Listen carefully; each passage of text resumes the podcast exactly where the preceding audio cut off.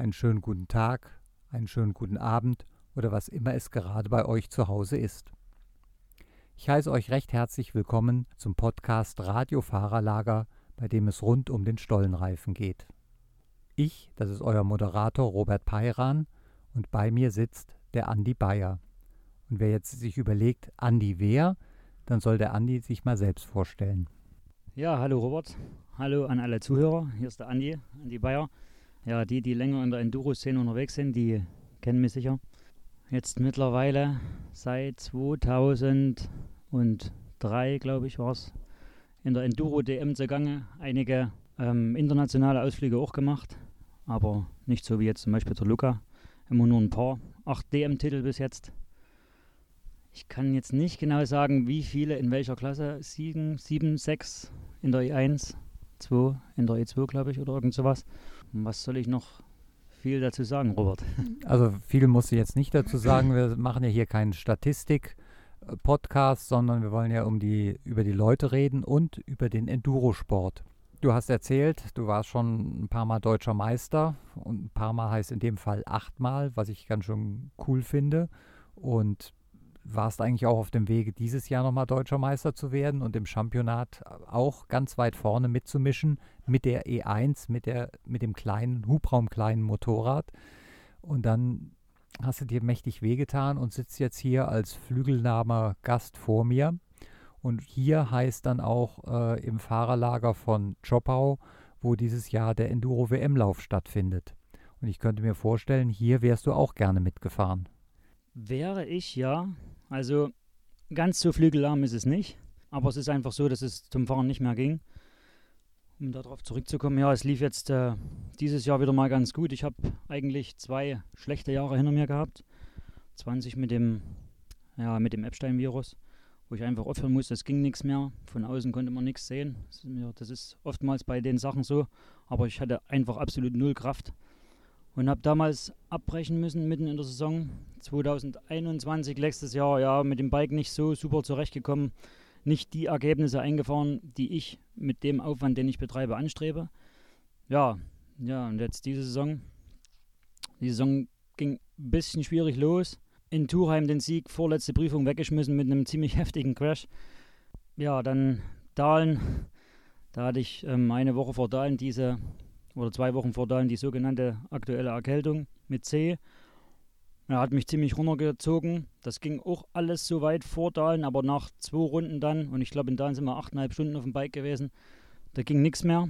Das war wie, als hätten wir einer die Akkus rausgenommen. Dann sagt meine Freundin, ja, verflixt nochmal, nein. Jetzt wirst du ja wohl mal noch auf dem zweiten Platz hinterm Eddie bleiben können. Und ich sag, du, ich bin froh, wenn ich auf dem Bike sitzen bleiben kann. Es ging einfach echt nichts mehr. Das war also alles auch noch ein bisschen schwierig, der Saisonanfang. Ja, aber jetzt habe ich im Sommer relativ viel gearbeitet, also an mir, an der Fitness und auf dem Bike und am Bike. Das Feeling kam eigentlich so, wie ich mir es vorstelle, langsam zurück. Das haben, denke ich, auch die Zeiten in Rena gezeigt. Zu Anfangs, wie gesagt, noch, ich glaube, so in der Nähe vom Jeremy, ähm, gar nicht so weit weg vom Luca und dann, ja, Crash. In, ich glaube, dritte Runde war es. Die, die mitgefahren sind, kennen die Stelle. Ich glaube, ein, zwei Leute, der Markus Kerr und auch der Bert von Sitzewitz, die haben es gesehen. War ein heftiger Einschlag. Ich habe nicht zu viel Zeit verloren, aber ja, die Schäden am Körper sind nun so, dass es dann in Burg, ich habe in Burg noch versucht zu fahren, also als ersten Arena konnte ich dann in der Klasse noch gewinnen, das sogar mit relativ viel Vorsprung noch, da war ich sehr überrascht. Aber das zeigt auch, dass das Feeling auf dem Bike aktuell wieder richtig gut war. Ja, umso bitterer ist es, dass ich dann wirklich, also also in Burg nach dem ersten Tag ging nichts mehr. Ich habe dann auch nochmal mit dem Rennarzt gesprochen, der hat dann direkt nach dem Rennen auch gesagt, das kannst du lassen jetzt, ist war's. Also mit dem instabilen Arm brauchst du definitiv nicht mehr weiterfahren. Ja, und dann sitzt du da. Hast das halbe Jahr komplett investiert, Zeit, alles. Also ich muss sagen, also ich, ich betreibe das ja nicht in dem Sinne, zwar schon professionell, das klingt immer so, ich bin kein Profi, ich betreibe das schon professionell. Also das heißt, ich investiere jede freie mögliche Minute. Das muss man einfach so sagen, das ist bei mir so in den Sport, was ohne mein persönliches Umfeld, also das heißt speziell, ganz speziell meine Freundin, die da wirklich, ja, die da wirklich sehr viel mitmacht und auch Entbehrungen in Kauf nimmt, das muss man einfach mal so sagen, vor allen Dingen zeitlich, ähm, wäre das alles nicht möglich. Und wenn du dann so viel investierst, auch finanziell, es ist aktuell immer schwerer, auch Sponsoren zu finden. Das ist ja, braucht ich ja aktuell niemandem zu erklären, warum das vielleicht gerade so ist. Und dann kriegst du wieder so einen Rückschlag, obwohl du dann auch gleichzeitig weißt, dass du auf dem DM in Richtung DM-Titel unterwegs bist. Ja, das ist dann schon mal kurz sehr deprimierend. Das muss ich ganz ehrlich zugeben. Und ähm, ja, nun sitzen wir hier. Ich muss dir aber vorwegnehmen, ich wäre höchstwahrscheinlich auch so hier nicht gefahren. Also die Entscheidung habe ich schon vor Rena getroffen. Grund dafür kann ich relativ kurz erklären. Das ist einfach so, es fällt ja wahrscheinlich jedem auf, dass aktuell alles teurer wird. Reisekosten, drum und dran, alles wird teurer. Im Zuge dessen sind auch ein paar Sponsoren bei mir abgesprungen. Ich muss dazu sagen, durch die vielen Titel und guten Leistungen, die ich über Jahre gebracht habe, hatte ich gute Sponsoren, war finanziell wirklich immer gut aufgestellt, da kann ich nicht klagen. Auch ein, ein super Support durch KDM Deutschland, langen guten Kontakt mit Norbert Zaha, der also dessen Rückhalt ich auch immer hatte. Ja, und jetzt war eigentlich so das erste Jahr, wo das einiges ein bisschen rückwärts ging und ich auch finanziell, also mit der Budgetplanung, ziemlich am Schuren war. Und jetzt zwei Sponsoren direkt auch aus der Region hier zu mir gesagt haben, gut, überleg dir das, ob du das machen willst, auch wenn das ein Heimlauf ist, aber es ist keine Zeit für finanzielle Spielchen. Und damit haben sie eigentlich auch recht. Ähm, weil ich so mit dem Budget schon relativ am Limit war, was die komplette DM-Saison betrifft. Und dann haben wir eigentlich vor drei, vier Wochen, habe ich das mit zwei, drei Sponsoren, auch mit dem Harald nochmal abgesprochen oder nochmal drüber geredet und die waren eigentlich alle meiner Meinung. Haben gesagt, pass auf, du hast zwei schwere Jahre hinter dir, konzentrier dich halt dieses Jahr auf den DM-Titel. Wir holen den Titel, du schaffst es und dann schauen wir, was nächstes Jahr wird und es wird hoffentlich auch nicht der letzte Lauf in Schobau sein. Ja, also das wäre jetzt auch verkehrt, die Nichtteilnahme hier mit der Verletzung zu begründen. Ja, da danke ich dir, dass du da so ehrlich zu uns bist und das so ein bisschen den Hintergrund zeigt. Du sagst, du hast im Lauf des Sommers viel investiert in dich selber, also trainiert, wahrscheinlich viel Konditionstraining gemacht und am Motorrad was gemacht ich kenne dich so als ziemlichen Perfektionisten, wo, wo eigentlich alles immer genau stimmen muss. Und wenn, wenn du dann das Gefühl hast, dass alles genau stimmt, dann bist du auch in der Lage, deine Leistung zu bringen und voll auf der, dem Niveau aller anderen zu fahren. Und was ist denn jetzt so in deiner Vorbereitung alles gewesen?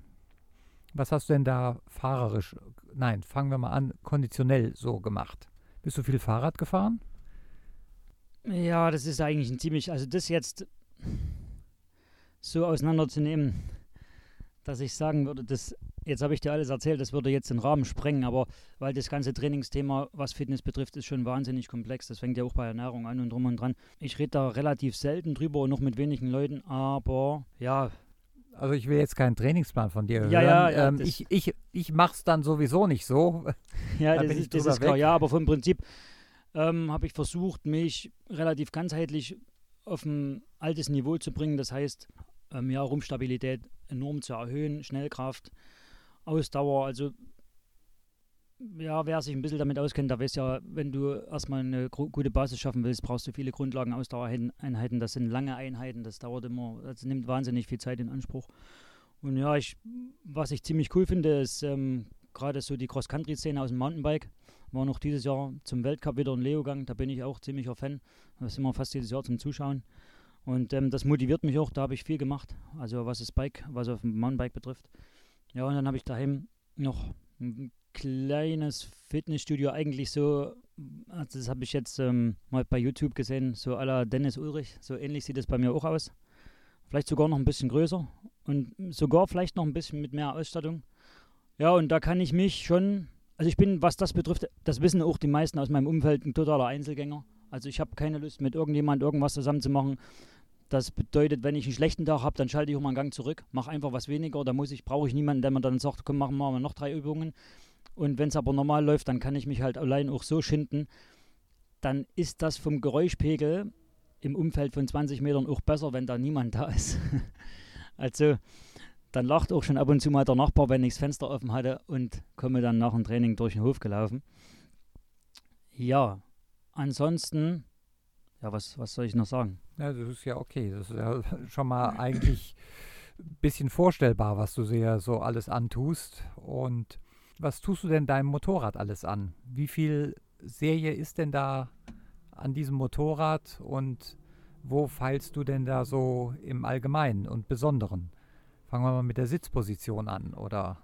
Hm, also, ja, die, die mich kennen, ich bin da schon sehr sensibel. Das sieht man auch daran, dass die Ergebnisse bei mir schnell auch extrem abweichen können. Also wenn was nicht passt, dann bin ich auch schnell auf Platz 12, 13, 14 im Championat zu finden, weil da irgendwie gar nichts geht und ich überhaupt nicht weiß, wo, wo ich sitze und wo es, wo das Ding hinfährt. Und wenn es passt, dann knittert er auch gleich mal im Sand ein Championatssieg gegen Dennis raus. Da bin ich heute noch stolz drauf in Burg 2017. Ich meine, den musste er erstmal im Sand mit einer Minute Vorsprung abhängen. Ich glaube, das hat zuletzt der Hamisch geschafft. Und, und da ist er damals auch zu mir gekommen und hat gesagt, meinst du, alter Hund, du. Und das ist auch, da war ich schon ein bisschen stolz drauf. Und das war auch schön, ich habe in dem Jahr auch damals mit Dennis öfters zusammen trainiert. Und da habe ich das schon gespürt, dass es möglich ist, ihn zu schlagen, aber alles passen muss. Und das war so ein Jahr, da hat am Motorrad alles gepasst. Ja, Sitzposition, du fragst nach der Sitzposition. Also Hast ich du eine glaube, andere Sitzbank drauf? Du bist Ja, ja, nicht ja, der ja. Großgewachsene. Ja, ja, also die Sitzbank bei mir ist schon ein bisschen tiefer, aber es ist gar nicht so extrem. Also eigentlich die Standardsitzhöhe, aber nur, nur eine harte Sitzbank halt. Ein bisschen tiefer geschliffen habe ich die. Ja, da friemel ich schon auch viel dran rum und probiere mal und versuche mal noch einen anderen Schaum, der ein bisschen schmaler ist oben und so. Aber das, ja, ich glaube, das macht eigentlich jeder. Ähm, ja, dann habe ich ähm, das schon viele, viele Jahre nur mit, mit dem Falk und mit dem Marc Ziegler von ZAP zusammenarbeite oder die mich schon seit vielen Jahren, ich glaube jetzt sind schon weit über zehn Jahre unterstützen. Da habe ich da auch einen speziellen Lenker, den haben die mal für mich sogar angefertigt, glaube ich. Eine spezielle flache Form und auch von der Krüpfung her speziell. Dann fahre ich spezielle Griffe, die sind also extrem dünn. Ich bin dann mal eine Zeit lang, das wissen vielleicht auch ein paar, auch an, ohne Handschuhe ab und zu gefahren. Ja. Ja, zum allgemeinen äh, Unwohlsein der Sportkommissare, weil es ja. Ja. eigentlich verboten ist. Ja, gut, okay, aber ja, beim schweren Sturz, ich glaube, da, da rettet der Handschuh auch nicht mehr viel. Aber ja, was verboten ist, ist verboten. Da hatte ich dann zu der Zeit, wo ich immer ab und zu keine Handschu Handschuhe anhatte, hatte ich äh, manchmal nur so ganz, ja, da irgend, habe ich mir selber Handschuhe gekauft und habe dann das Logo runtergemacht, weil, ich, weil wir eigentlich einen anderen Sponsor hatten. Aber da gab es von irgendeinem Hersteller aber ganz dünne Handschuhe, die fast nur so wie so Hygienehandschuhe waren. Ähm, ja, das konnte ich jetzt ein bisschen abstellen und fahre halt dafür jetzt extrem dünne Griffe auch von einem von, von Racetech, die, die ich über Zap bekomme, die sind halt so, so dünn und ähm, da brauche ich nichts Spezielles mehr. Ja, ansonsten. Ja, äh, was heißt, da brauchst du nichts Spezielles mehr? Das ist ja dein ja, Spezielles. Das, ja, ja, das ist dann halt speziell, ja. Für mich ist das speziell, ja. Ansonsten, weil du jetzt speziell nach der Sitzposition gefragt hast, ja, ich glaube, das ist einfach, eine, ich fahre den Lenker relativ tief, also ich bin ja relativ klein und neige oder tendiere auch dazu, wenn es gut läuft, fahre ich auch gerne mal im Sitzen. Stehe ich gar nicht erst auf. Wenn jetzt nicht zu große Wellen sind, dann bolzt sich das Ding da am Sitzen irgendwo durch. Ansonsten, was das Bike betrifft, ist das schon sehr speziell, das Motorrad. Also das ist auch, da muss ich sagen, da bekomme ich auch guten Support vom Team, auch wenn ich alles, also zu 80 Prozent alles selber schraube daheim. Also ich habe da auch niemanden, der für mich irgendwas macht. Da gehen auch viele Stunden, auch Nachtstunden ins Land. Aber so der, die grobe Vorbereitung, gerade was Motor betrifft, also also das ist schon wirklich eine Rakete, das Teil. Also ich habe da schon den einen oder anderen fahren lassen. Das ist, also der Motor, der ist schon richtig gut. Da haben wir einiges gemacht. Und ähm, habe da auch jemanden kennengelernt aus diesem größeren Gebäude in Österreich letztes Jahr und habe da ein bisschen Support bekommen, auch was ziemlich geil ist aktuell. Da konnten wir extrem viel verbessern am Bike. Ähm, ja, was ist noch anders am Nein. Bike? Na gut, also du hattest vorhin gesagt, du bekommst viel Support von deinem Team. Jetzt sollte man vielleicht auch mal sagen, welches Team das ist. Ach so, ja, weil, wir erwähnt, gerade, ja. weil wir hier ja. gerade in Schoppau sind, wäre das ja mal ganz passend. Ja, das ist also das Team vom Harald Sturm. Team Zweirad Sturm. Dessen Hauptquartier oder dessen Geschäft ja gerade mal Luftlinie 50 Meter von uns gerade weg ist. Ja, genau. Also die sind sozusagen hier beheimatet in meinem, ja, ich kann nicht mal genau sagen, Geburtsort, weil geboren bin ich in Karl-Marx-Stadt, hieß es damals noch. Das war ja noch, das war ja noch, als die Mauer, diese sogenannte Mauer noch stand. Da hieß das Karl-Marx-Stadt. Ja, aber also ich bin aufgewachsen hier in Schopau. Ja, und bin dann viele Jahre eigentlich immer für andere Teams gefahren, bis hin zu Bert von Zitzewitz, bei dem ich auch viel gelernt habe und den ich heute noch sehr schätze. Vor allem, wenn er mich mal lobt, dann, ähm, ja, ist das auch immer schön, weil ich ja, wie gesagt, eine Jahre bei ihm im Team war und ähm, er jemand ist, den man auch immer mal um Rat fragen kann und von dem man auch immer, wie sagt man, konstruktiven Ja. Input bekommt. Na, Ja. vor allen Dingen, wenn der dich lobt, dann meint er das auch so. ja, Und das glaube ich. Da, also das meinte ich jetzt auch so, ähm, dass, dass mich das eigentlich immer ziemlich happy macht, wenn er mal ein lobendes Wort spricht. Ja, jedenfalls bin ich dann über noch ein, zwei andere Teams beim Harald gelandet, nach vielen Jahren. 2017 bin ich zu Harald gewechselt und seitdem bin ich hier. Für mich natürlich äh, in dem Sinne total cool. Ich habe es echt nicht weit. Mittlerweile wohne ich in Chemnitz. Aber wie gesagt, ich bin nach der Arbeit, im Normalfall arbeite ich bis 15 Uhr. Ja, bin ich, wenn es gut läuft, bin ich halb vier, bin ich hier, wenn ich irgendwas brauche oder wenn irgendwas zu klären ist. Oder wenn ich ja doch mal eine Hilfe am Bike brauche, irgendwelche Software-Sachen oder wie gesagt, wenn was am Motor ist. Das ist für mich natürlich super. Ja, und auch, auch so ist das schon, ich denke, mit eines der besten Teams im, im, im DM-Feld.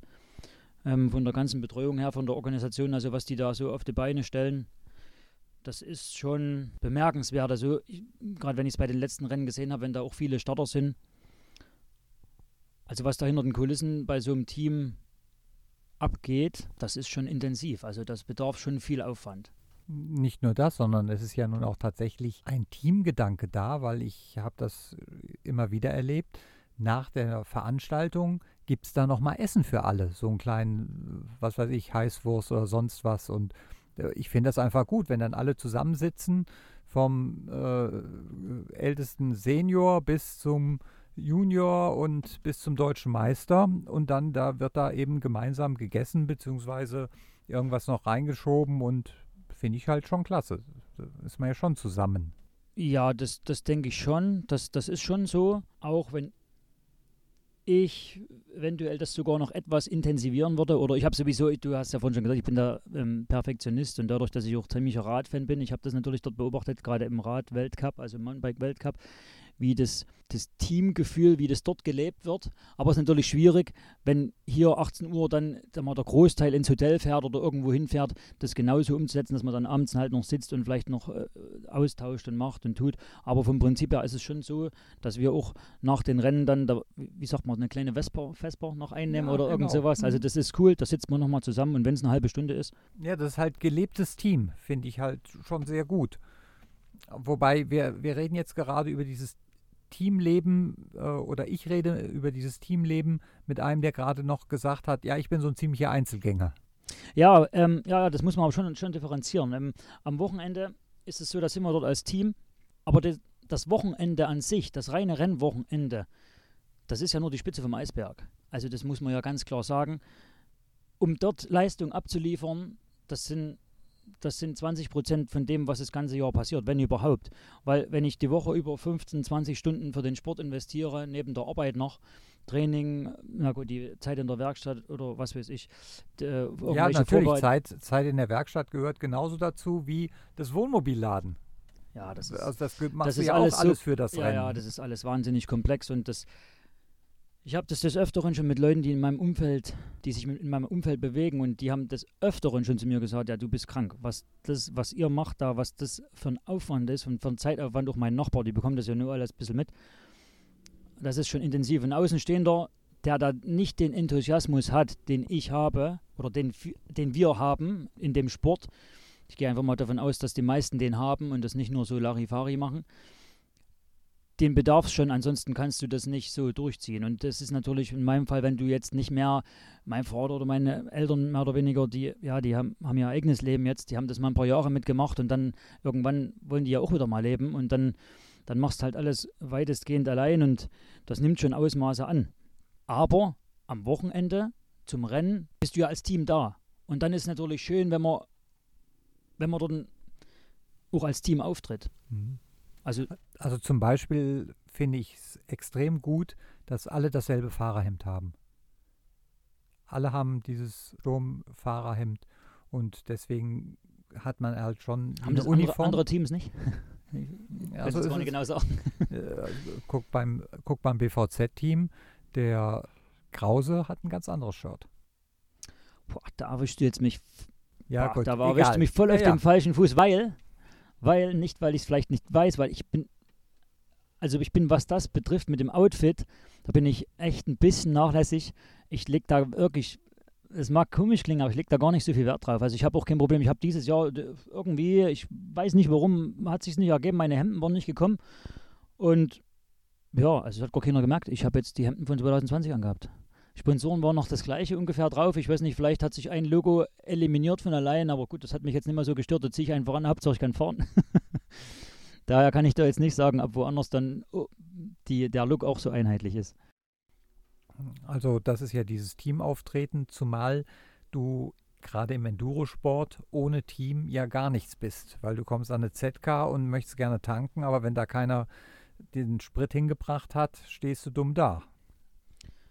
Das stimmt, das ist bei uns echt. Ich habe das schon mal gesagt. Am Ende, ich komme aus einer Teamsportart. Ich habe ursprünglich Fußball gespielt. Und das, was wir hier machen, ist meines Erachtens noch keine Teamsportart. Weil das Ergebnis am Ende zu 80 Prozent meines Erachtens nach der Fahrer leistet. Aber, und das ist jetzt das große Aber, du kannst bei uns ganz allein, ich habe es jetzt in Schreibwerk wieder gesehen, wenn da drei ZKs sind oder wie in Burg, wenn es da regnet, du kannst allein, bist du verloren. Das, das, das funktioniert nicht. Das ist halt ein, eine, ja, eine spezielle Konstellation im Enduro, dass du halt äh, schon einen gewissen Betreuerstab brauchst. Ansonsten ja, ist es suboptimal. Und, und das widerspricht dir natürlich als Perfektionist. ja, das, das klingt immer so ein bisschen krass. Es ist mit dem Perfektionist, ja, das ist so ein bisschen, weiß ich nicht, Na, ich finde das, ich find das aber gut, dass du einfach siehst, was man alles noch besser machen könnte und dich bemühst dann eben auch, das so gut zu machen, wie es nur eben geht. Ja, das, das stimmt aber grundsätzlich, aber das das kann ich dir auch relativ gut erklären, aber das ist einfach so. Der Sport bedarf so viel finanziellen Aufwand und zeitlichem Aufwand und dann kann ich das nicht verkraften, wenn irgendwas ja, einfach schief läuft, weil man aus lapidarem, weil man was vergessen hat, weil, weil du irgendwas übersehen hast oder weil, weil, weil, weil, weil die Vorbereitung nicht perfekt genug war oder weil ich kann das ein, das kann ich persönlich einfach nicht verkraften, verstehst du das? Also das, es ist nicht so, dass ich den ganzen Tag Perfektionist bin, aber das ist, wenn ich da hinfahre, mich haben da schon einige darauf angesprochen, ja, du bist da zum Rennen immer so und du kommst arrogant oder du bist so, äh, du kannst nicht mal Hallo sagen oder, also das bist du jetzt nicht der Erste, der, das, der sagt, ja, du Perfektionist, aber ich sehe es einfach so. Du, da, das sind Haufen Leute, also in meinem Fall, und das ist in vielen anderen Fällen auch so, aber die Leute respekt oder die, die Fahrer haben also den Eindruck habe ich, dass das die Fahrer nicht, nicht genug respektieren oder nicht mit genug Würde an die ganze Sache rangehen. Das sind so viele Leute, die geben mir Geld. Die opfern ihre Zeit für mich, die nehmen Urlaub für mich, um mich zu betreuen am Wochenende. Meine Freundin, die nimmt so viele Entbehrungen in Kauf, die, und das schon seit vielen Jahren, einfach, dass ich meine Leidenschaft ausüben kann. Die anderen Leute, was meine Sponsoren sind, die, ja, die opfern ihr Geld oder Material oder was auch immer, die bringen mir was entgegen und ich, ich empfinde das so, ich bin dazu verpflichtet, auch eine Gegenleistung zu bringen. Weil wenn ich nur meinen Spaß haben will, dann brauche ich niemanden, um, um Unterstützung zu bitten. Wenn ich anfrage, ob, ob mich jemand unterstützt oder sponsert, dann gibt es da eine Zielsetzung dahinter. Und wenn ich losfahre für die DM, dann fahre ich um einen Titel. Und dann bin ich am Wochenende vor Ort fokussiert auf das, was dort passiert. Wir können gerne am Montag, da kann ich ein Kaffeekränzchen machen nach dem Rennen oder am Mittwoch vorm Rennen, aber wenn ich Donnerstag auf dem Rennplatz bin, ähm, da bin ich wahrscheinlich auch eigentlich auch noch in so einer Fahrergeneration aufgewachsen. Gott, da vergesse ich jetzt bestimmt ein paar. Ich sage halt einfach mal, na, Eddie fährt jetzt noch, oh, total ehrgeiziger Typ. Da würden jetzt viele sagen, ja, die sind vom Ehrgeiz zerfressen. Ich denke, Eddie ist ein bisschen lockerer, lockerer wie ich. Markus Kehr, Dennis Schröder, das sind alles Marco Neubert, ja, was weiß ich, würden, könnte ich bestimmt noch ein paar mehr aufzählen. Das sind alles total ehrgeizige Typen. Für die gab es das nicht. Oder als Markus noch aktiv gefahren war, der war voll fokussiert. Der wusste genau, wo es in der Prüfung lang geht. Der wusste auch genau, was er macht. Der, der, hatte, der war zielstrebig, der wusste genau, was er will. Und, und entsprechend waren ja auch die Ergebnisse. Genau. Und, und nur, also meines Erachtens nach, kann es nur so funktionieren. Und ich glaube, dass das aktuell in der Jugend ein bisschen verloren geht. Ich hatte das auch beim Dennis als ich in den Podcast reingehört habe, hat das auch mal so ein bisschen angesprochen. Ich bekomme das auch ein bisschen mit, so was jetzt äh, im Nachwuchs kommt. Da fehlt meines Erachtens nach ein bisschen der Fokus und auch der Zug von den Eltern. Da ist einfach kein. Ich, also ich kann es mich gerne, gerne eines Besseren belehren, aber ich empfinde es so. Die, da ist ein bisschen die Härte verloren gegangen. und wenn ich, wenn, ähm, mich braucht niemand antreiben. Also ich glaube, mich müsste man eher mal ein bisschen ausbremsen. Heute gehst du mal nicht Radfahren oder ähm, heute gehst du, was weiß ich, Dienstag vorm Rennen, heute gehst du nicht nochmal fahren, weil da musst du dann auch nochmal das Motorrad waschen, das machst du ja alles selber, du lässt das mal weg. Also mir braucht da keiner sagen, du müsstest heute nochmal trainieren gehen. Habe manchmal das Gefühl, bei der Jugend ist das aktuell ein bisschen anders. Kann man sicherlich nicht alle über einen, äh, das kann man nicht alle über einen Kamm scheren, aber das ist definitiv ein bisschen mein Gefühl. Und deswegen sage ich, kann ich das auch mit diesem Perfektionist oder das, ja, ich gehe ja ich, ich, ich gehe ja da los und will einen DM-Titel holen und das ist ja jetzt keine Spaßveranstaltung. Natürlich habe ich Spaß beim Fahren, auch wenn es nicht immer so aussieht, weil wenn es nicht funktioniert, dann bist du halt deprimiert. Ist ja klar. Ja, da, gut. Also ich, ich bin da vollkommen ehrgeizig. Ja, öfters auch mal zum Leid meiner Freundin. Die hasst das natürlich, weil alles, was ich mache, will ich immer gut machen. Ja, aber das ist. Also wenn ich immer wieder von Perfektionist rede, dann mag das ein bisschen so gestichelt klingen, aber in Wirklichkeit muss ich mich da ein bisschen vor verbeugen, weil äh, jemand, der eben das so anstrebt und dermaßen verfolgt und wie du es ja gerade eben argumentiert hast, ich bin ja nicht da, um hier nur eine Spaßveranstaltung zu machen. Ich will ja deutscher Meister werden. Ich will ja etwas erreichen. Und das geht halt nur, wenn es optimal alles auch vorbereitet ist.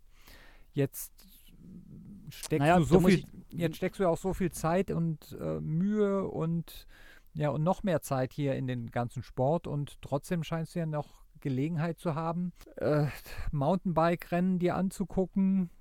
Und, ja. ab, und fährst wahrscheinlich auch mit deiner Frau in Urlaub, weil die gesagt hat, sag hallo, das ich will... Sag das bitte nicht so laut. Das Thema wollte ich eigentlich nie ansprechen.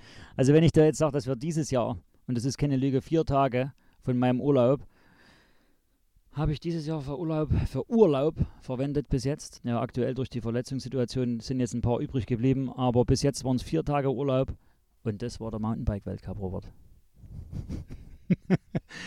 ja, das hat sie sich gewünscht. Sie ist ein totaler äh, Mountainbike-Fan.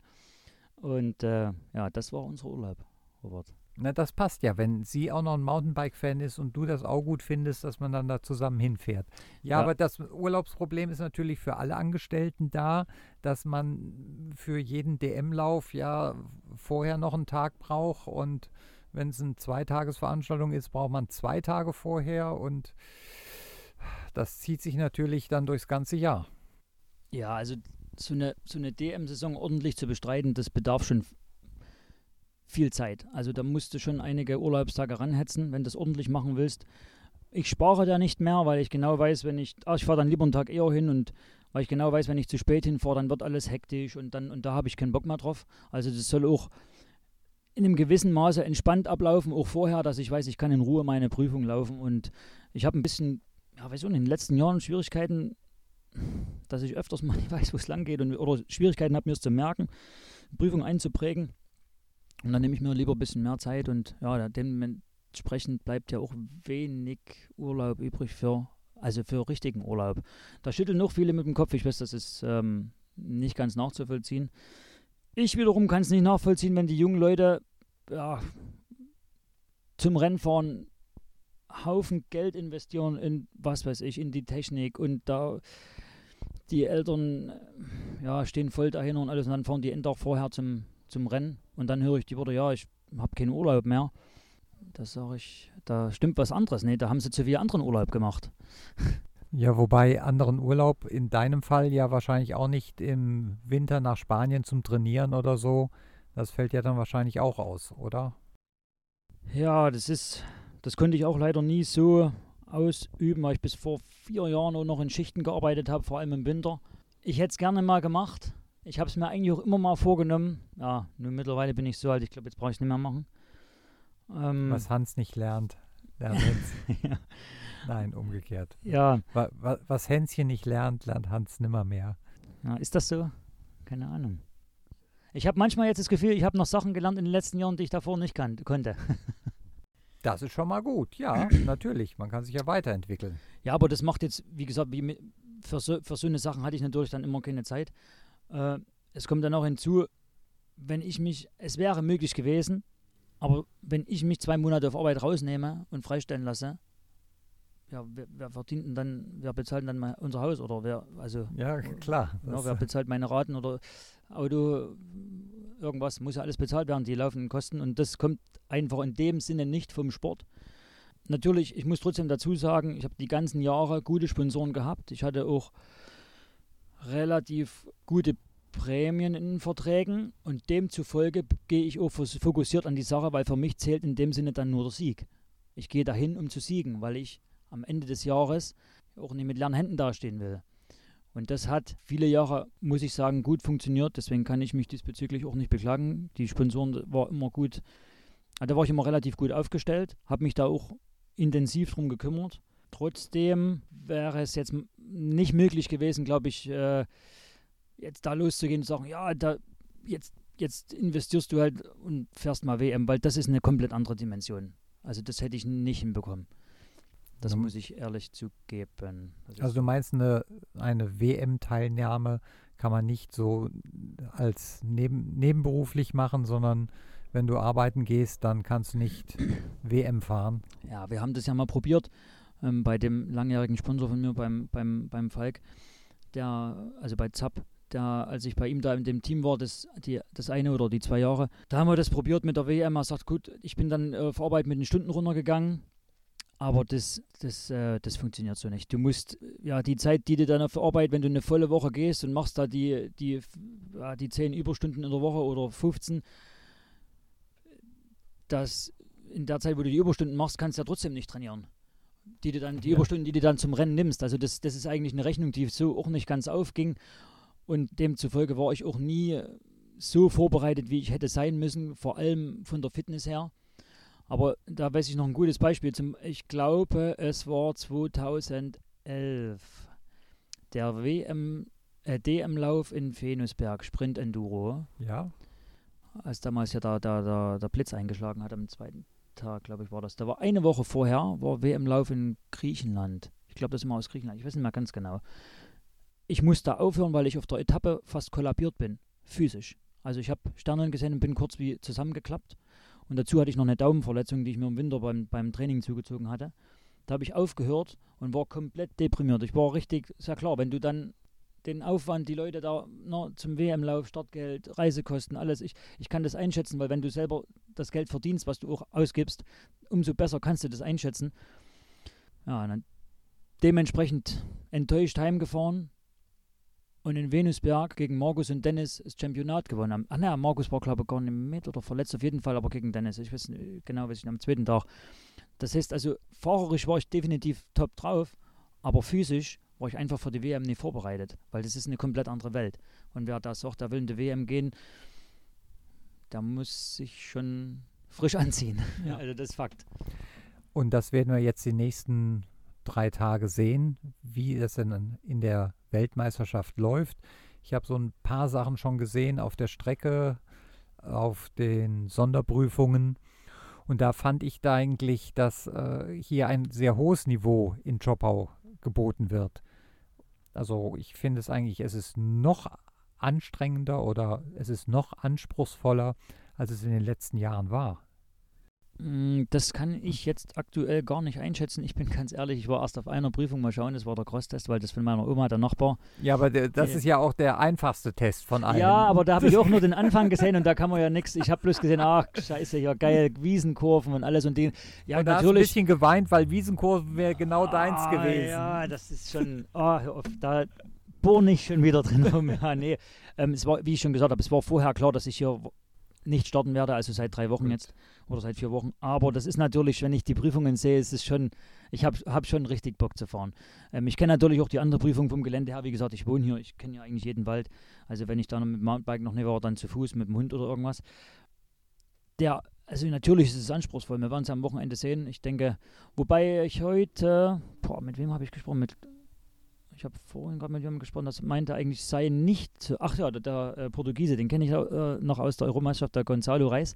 Mit dem bin ich 2009 um den EM-Titel gefahren und da hat er vor, sich vorhin super gefreut. Da kam er über den Hof und sagt, ah, da haben wir kurz gequatscht und er meinte, die Prüfungen wären gar nicht so schwer dieses Jahr.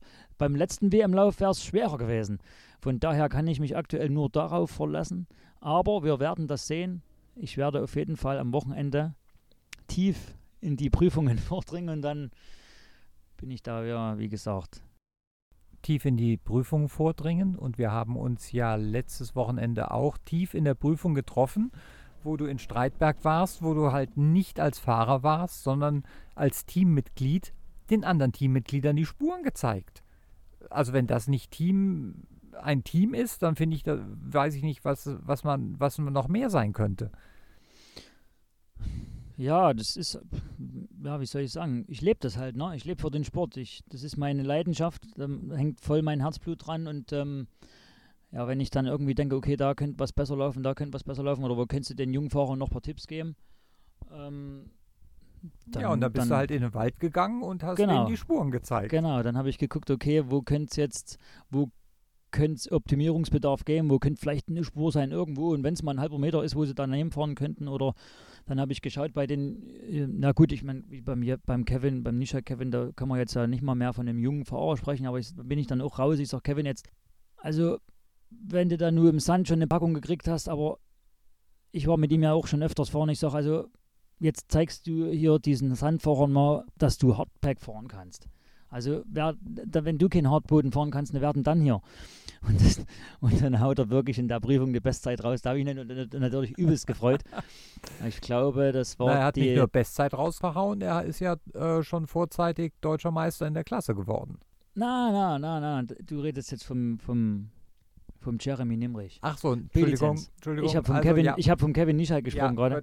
Ja, ähm, also ähm, das löschen wir alles. Das, ja. Wenn ich so dummes Zeug rede, wenn ich so na, dummes na, Zeug rede, kann ich das alles löschen. Ähm, na, so, so, so dumm. Ich bin wirklich, also der Hintergrund ist der, ähm, ich bin mit dem Jeremy Nimrich, um den kümmere ich mich nebenbei ein bisschen mit. Der ist sehr wissbegierig, ähm, fragt mich des Öfteren und das schätze ich. Und wenn Leute so sind ähm, und nicht da so eine halb Arschleckstimmung haben, dann bin ich auch für die da, wenn es drauf ankommt. Und es war jetzt vergangenes Wochenende so, dass er natürlich vorzeitig diesen, ja, den E1B-Titel holen konnte. Und ich habe dann zu ihm gesagt, also pass mal auf, der Titel, der ist mir eigentlich völlig Bockwurst. Du fährst am Wochenende das äh, B-Championat ein, weil du willst nächstes Jahr eine andere Klasse fahren und da, da, der E1B-Titel, der habe ich ihm natürlich nur so gesagt. Natürlich ja. ist es auch erstmal eine Leistung, die E1B zu gewinnen. Aber dann war eigentlich klar, ich sag, du fährst morgen Championatssieg. Da guckt er mich an und sagt, ja, ich sag, was eierst du hier rum? Ich bin jetzt für dich mit da, ich gehe jetzt hier mit der Prüfung laufen, ich zeig dir ein paar Sachen. Und wenn wir die Sache angehen, dann richtig. Und ähm, dann habe ich mich tagsüber noch um ihn gekümmert. Und dann hast du wahrscheinlich auch gesehen, wie ich ihm da die Spur gezeigt habe und wie ich ihm auch ihn auch angeschrien habe. Ja. Ähm, habe das allerdings auch, was ich vorhin sagte, beim, beim Kevin Nischalk, also bei meinem Teamkollegen, der ja bei mir in der Klasse auch mitfährt und ich war mit ihm auch öfter schon fahren, also eines der größten Talente fahrerisch. Und ich sage, und, und ähm, ich weiß gar nicht genau, da war früh, die Zeiten waren auch nicht so gut und dann waren wir ähm, an der ZK vor der dritten Prüfung, erste Runde. Und ich sage, Kevin, also, also jetzt tust du mir mal einen Gefallen, also ich weiß nicht, ob du vergessen hast, wo der Bremshebel vorne ist, aber und auch diese, diese Drehschieberhülse da rechts hier, die muss ganz auf Anschlag. Und das nicht zu spät. Und jetzt machst du hier mal ein bisschen Ballett und dann fährt er wirklich Bestzeit. Da habe ich mich natürlich gefreut. Und das motiviert mich dann auch, also ich freue mich da richtig mit. Ne? Also ich kriege da richtig Gänsehaut. Das ist richtig, also das ist, äh, ich kann das gar nicht beschreiben. Ich habe mich dann richtig gefreut und, und äh, dann stehst du auf der Prüfung und hast, weißt genau, du hast den da Spur gezeigt, da Spur gezeigt. Ich habe dir nochmal gesagt, Mensch, Junge, jetzt bremse mal. Du bist doch mit mir so oft trainieren gewesen. Was haben wir denn trainiert? Spät bremsen, so spät wie es geht.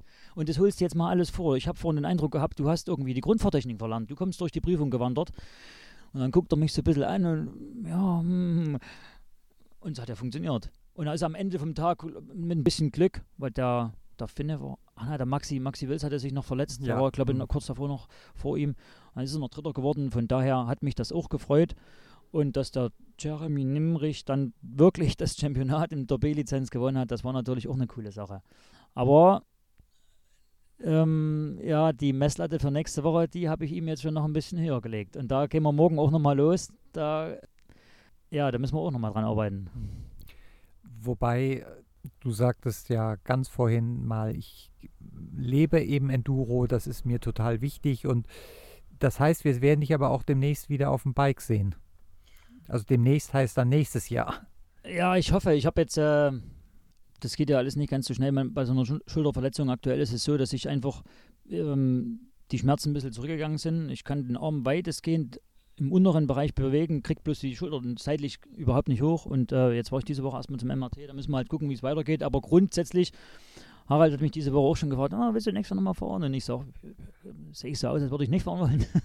also ich bin schon noch motiviert und habe Bock und ja, also ich, wenn das jetzt mit der Schulter alles gut wird, müssen wir jetzt sehen, wie es weitergeht. Dann ist eigentlich der Plan schon nächstes Jahr wieder zu fahren. Ja, dann danke ich dir erst einmal für deine ausführlichen Erzählungen hier über all das, was dich beim Enduro so bewegt. Und alle unsere Hörer, denen rate ich, bleibt dran am Radiofahrerlager. Dann gibt es demnächst mal ein Update und wir erfahren, ob der Andi denn tatsächlich wieder auf dem Motorrad sitzt und in der deutschen Enduro-Meisterschaft an den Start geht. Ich bedanke mich. Ja, Robert, vielen Dank auch meinerseits und vielleicht sehen wir uns ja demnächst wieder hier an dieser Stelle.